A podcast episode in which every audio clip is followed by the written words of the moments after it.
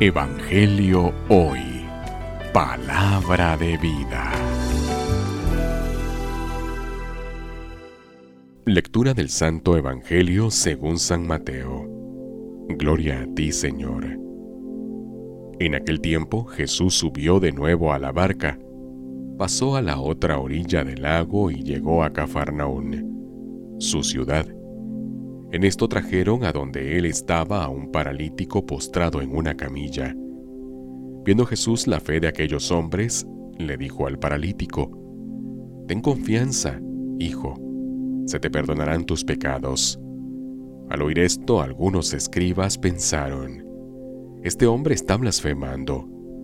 Pero Jesús, conociendo sus pensamientos, les dijo, ¿Por qué piensan mal en sus corazones? ¿Qué es más fácil?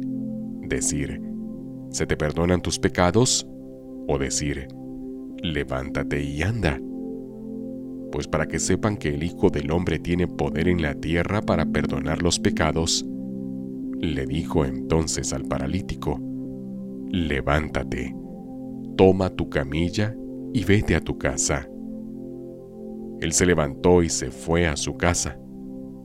Al ver esto, la gente se llenó de temor y glorificó a Dios, que había dado tanto poder a los hombres. Palabra del Señor. Gloria a ti, Señor Jesús. Evangelio hoy. Palabra de vida.